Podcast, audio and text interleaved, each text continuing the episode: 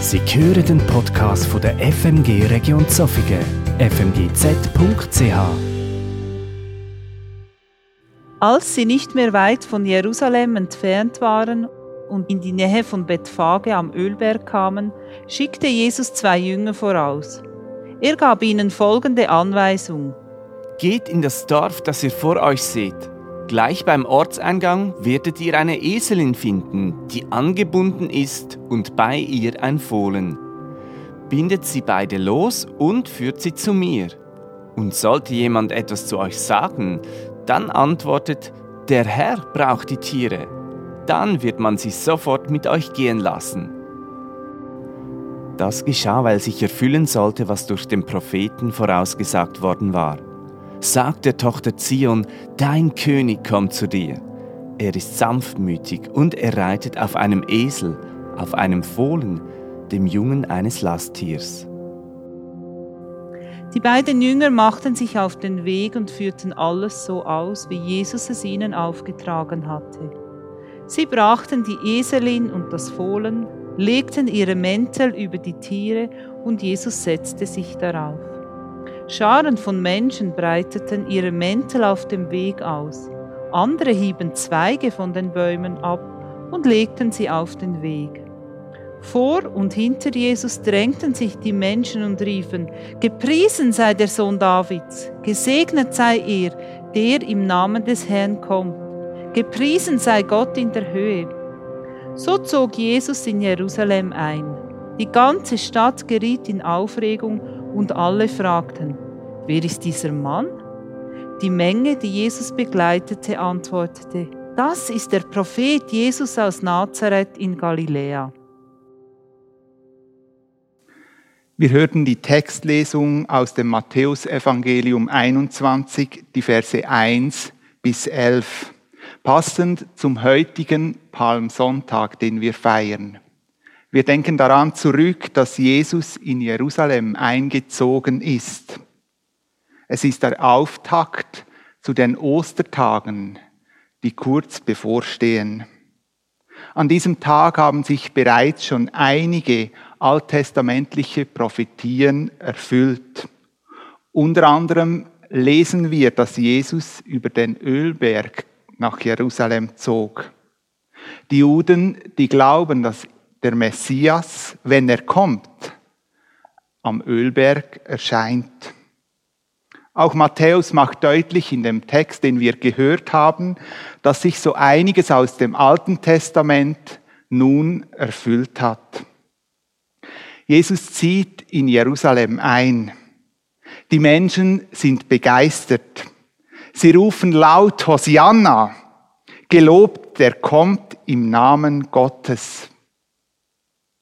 Es ist gut vorstellbar, dass es nicht eigentlich der Glanz seiner Persönlichkeit ist, der die Leute angezogen hat.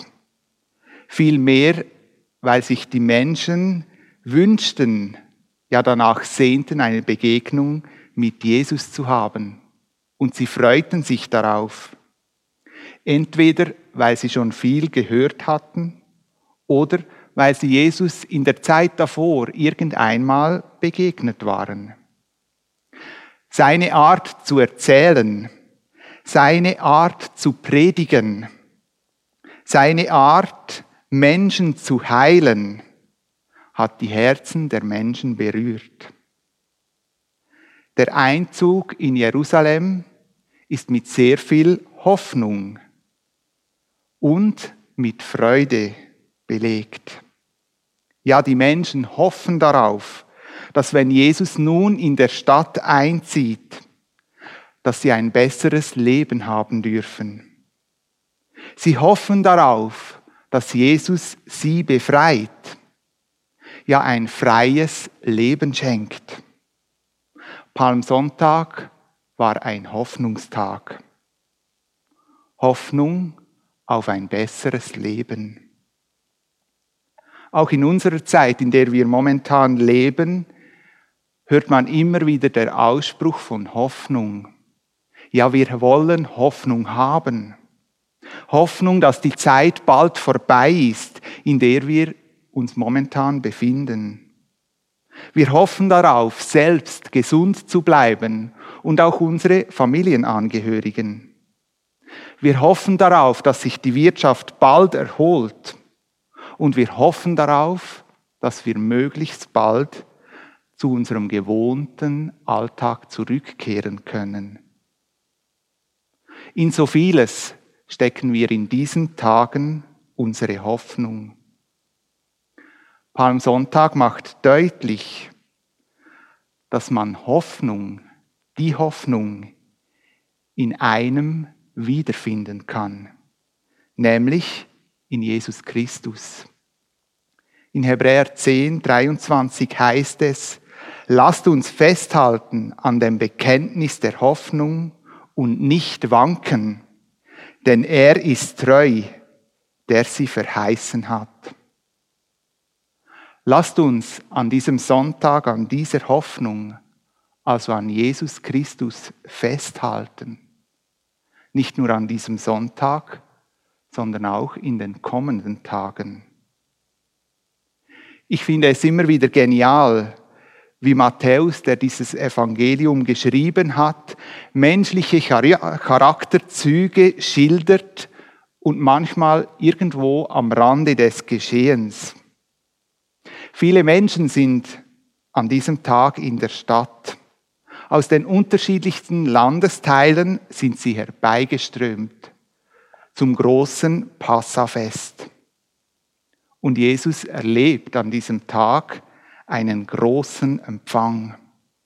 Menschen legen ihre Kleider auf die Straße, reißen Palmblätter von den Bäumen und rufen Jesus begeistert zu. Manch einer wird von dieser Bewegung mitgerissen. Und spannend ist zu lesen, dass es ganz am Schluss dieser Erzählung heißt, dass einige der Menschen, die dabei waren und mitriefen, fragten, wer ist dieser Mann? Man kann davon ausgehen, dass sie ihn wirklich nicht gekannt haben. Aber eigentlich macht ja das auch nichts wir machen einfach mal fröhlich mit. Und man kann ja dann irgendwo am Schluss fragen, wer das ist oder um was es gegangen ist.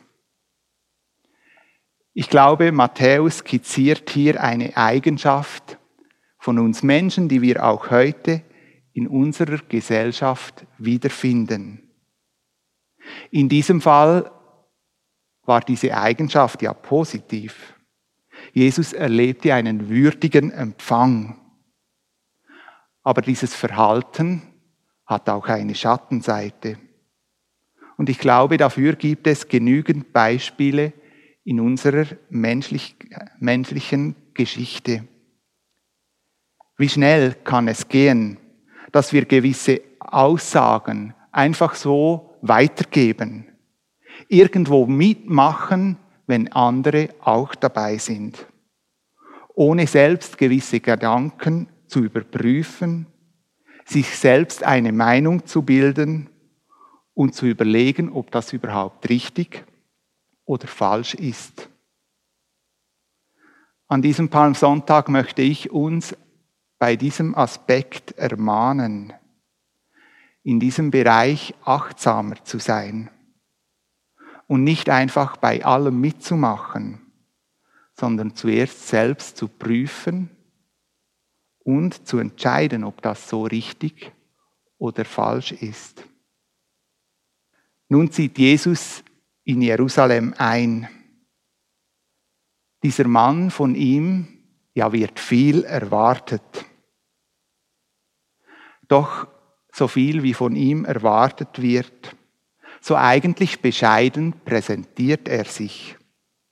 Vielleicht sogar könnte man sagen, ohnmächtig oder gar schwach. Ein König reist in Jerusalem ein und das auf einem Esel. Dazumal eigentlich vielmehr ein Narrentier.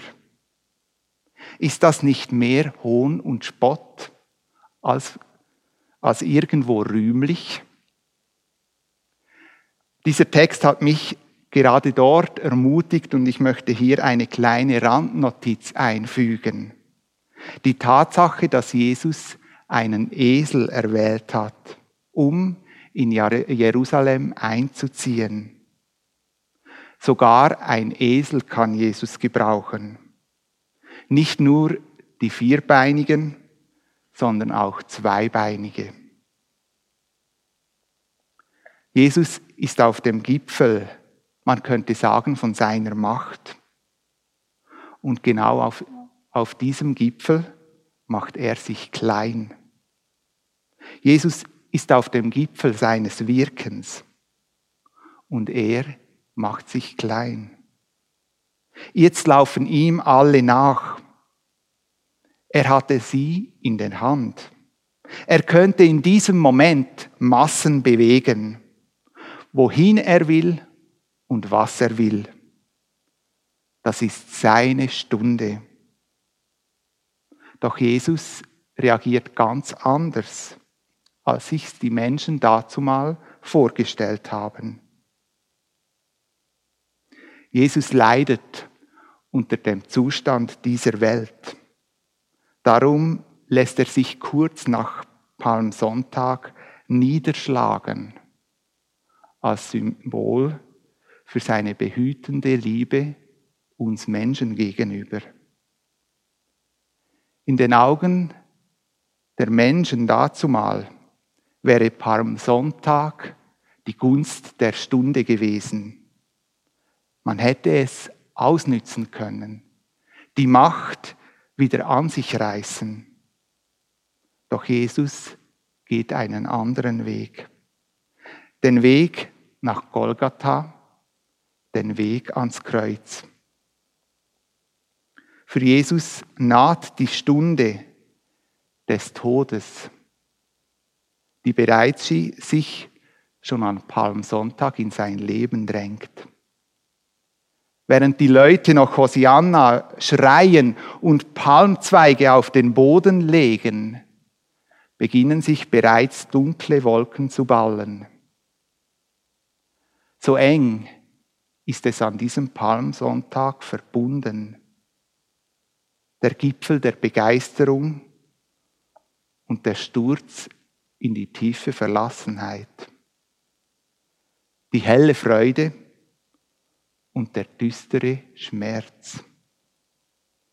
Ein enormes Spannungsfeld, welches sich am Palmsonntag eröffnet. Jesus wird als König begrüßt und bejubelt. Und an diesem Tag weiß er schon, dass all diese Leute, die ihn da bejubeln, wenig später nicht mehr da sind, nicht mehr jubeln werden und er alleine und verlassen ist. Nein, so haben es sich die Menschen dazumal nicht vorgestellt. Der bejubelte Mann, Jesus Christus, an den hat man große Erwartungen. Aber er, er handelt ganz anders. Nachvollziehbar, dass viele der anwesenden Personen dazumal enttäuscht wurden, enttäuscht das Feld verlassen haben. Das kann nicht der erwartete König sein nicht der König, der uns prophezeit ist. Wir haben uns wahrscheinlich zu viel versprochen.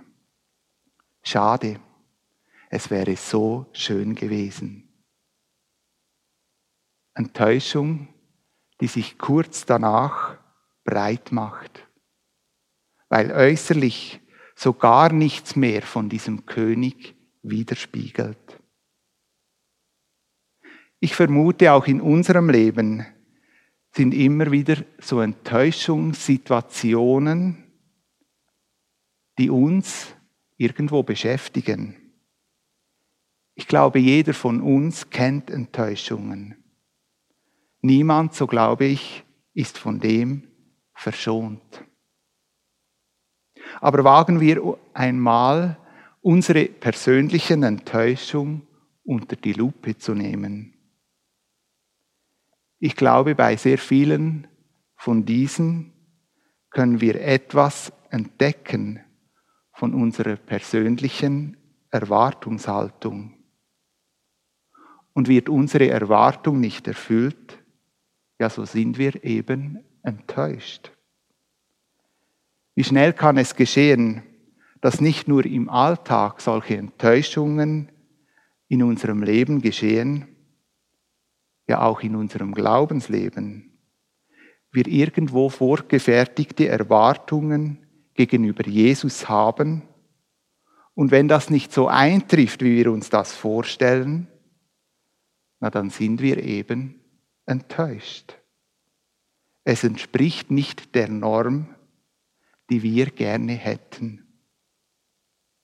Doch Jesus handelt oft ganz anders, als wir das persönlich erwarten.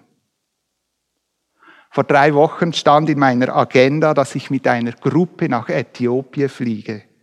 Einmal mehr in unser Projekt. Nicht nur unser Projekt anschauen, sondern auch Zeit mit Freunden dort vor Ort verbringen.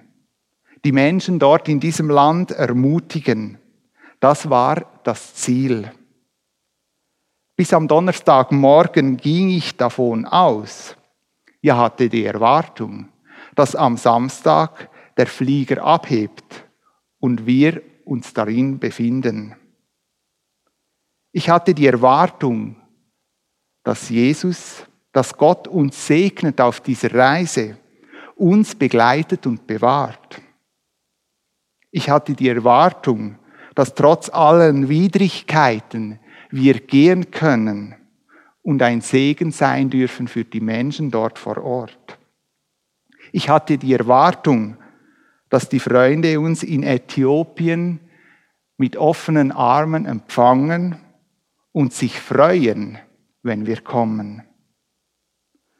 Doch am Donnerstag überschlugen sich die Ereignisse und am Abend war klar, wir können nicht fliegen. Äußerlich versuchte ich professionell und sachlich aufzutreten. Doch innerlich kämpfte ich mit persönlichen Enttäuschungen.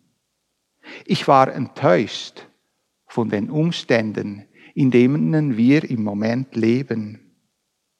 Ich war enttäuscht von mir selbst, dass ich diese Absage nicht viel früher kommen sah.